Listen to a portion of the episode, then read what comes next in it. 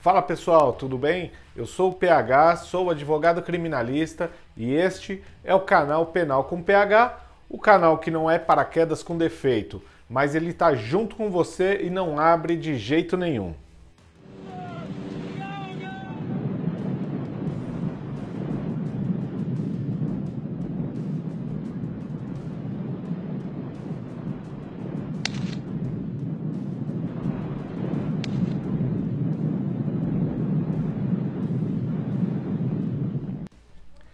E acaba de ser sancionada mais uma lei no âmbito penal, que é a Lei número 14.022, de 7 de julho de 2020.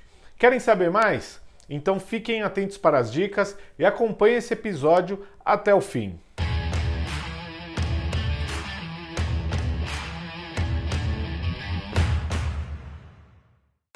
E a Novatio Legis, ela altera a lei número 13.979 de fevereiro de 2020, que é a lei que dispõe sobre as medidas de enfrentamento da pandemia de coronavírus.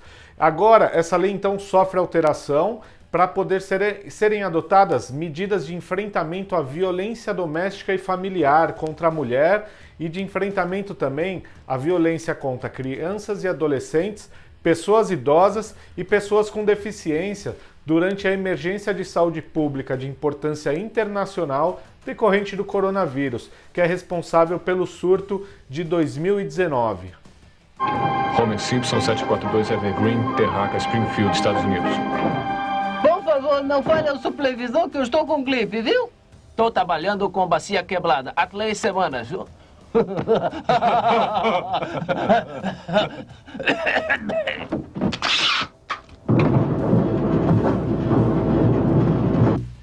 Seis a oito Meu semanas depois. de suco não vai chegar nunca. Ô pai, isso chegou pra você pelo correio.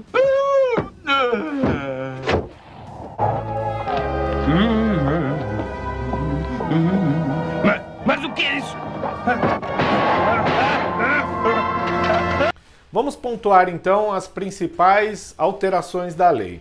Ela altera de início então o artigo 3 da lei número 13.979, incluindo o parágrafo 7c. Esse parágrafo visa res- resguardar o atendimento de serviço público e das atividades essenciais para as mulheres que estão em situação de violência doméstica e familiar, no que se refere à Lei Maria da Penha, para as crianças e adolescentes que estão especificados no Estatuto da Criança e do Adolescente, para os idosos nas atribuições do Estatuto do Idoso e para as pessoas portadoras de deficiência física no que compete ao Estatuto da Pessoa com Deficiência. E por fim, ao- aos que competem ao Código Penal. Dessa forma, então, qualquer situação enquadrada em qualquer dessas leis mencionadas devem ter um atendimento obrigatório por parte dos órgãos públicos, sejam eles de saúde, de segurança ou qualquer outro setor governamental. Pronto, já foi encaminhado para o sistema, viu? Você pode aguardar. Tá bom, obrigado. Sim, o endereço é República Dominicana, né? Deixa eu dar uma olhadinha aqui, tá?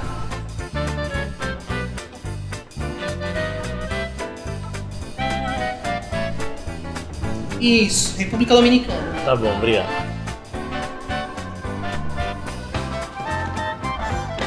Opa, boa tarde.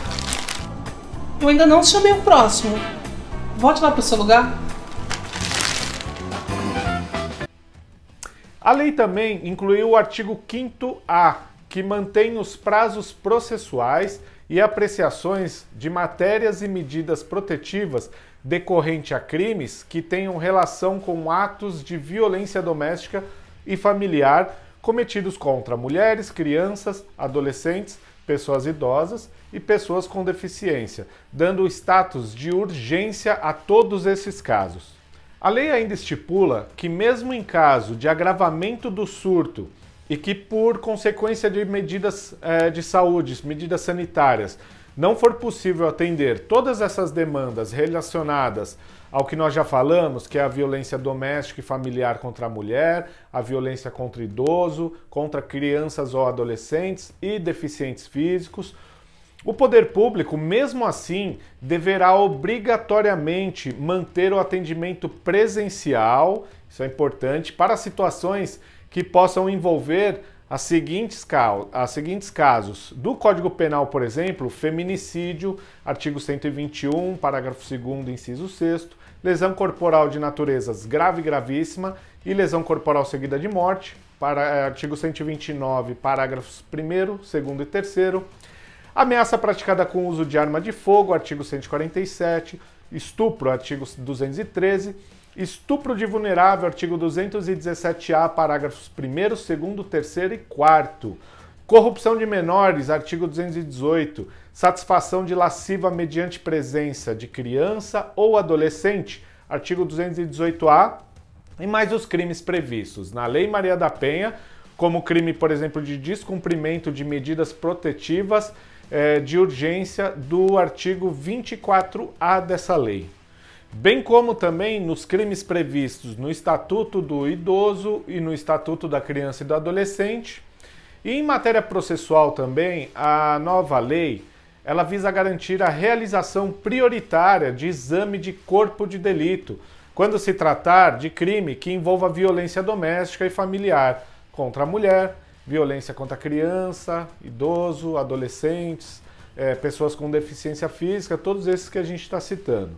E caso exista alguma restrição de circulação de pessoas, como um lockdown, por exemplo, decretado, cabe aos órgãos de segurança enviar as equipes móveis até o local em que se encontra a vítima para poder fazer a realização dos exames necessários. Outra novidade também é que, em caso de violência doméstica ou familiar, a ofendida poderá solicitar quaisquer medida protetiva e de urgência à autoridade competente por meio de dispositivos de comunicação de atendimento online, né? Ou seja, através da internet ela pode pedir é, as medidas protetivas. E por fim, então, eu gostaria de chamar a atenção de todos para esse grave problema, né, que é a violência doméstica. Se você já sofreu ou sofre com violência doméstica, denuncie pelos canais de atendimento à mulher no número 180 ou pelo Serviço de Proteção de Crianças e Adolescentes com foco em violências sexuais no Disque 100, tá? Denuncie. Se você é vizinho, ouve brigas, discussões, não se iniba. Chame a polícia militar, diz que 190. Muito importante. Oi, vizinhos. Como vocês estão na quarentena? Eu tô bem. Junto da minha família. A gente quer que tudo isso termine logo. Pra poder sair e ficar perto de vocês.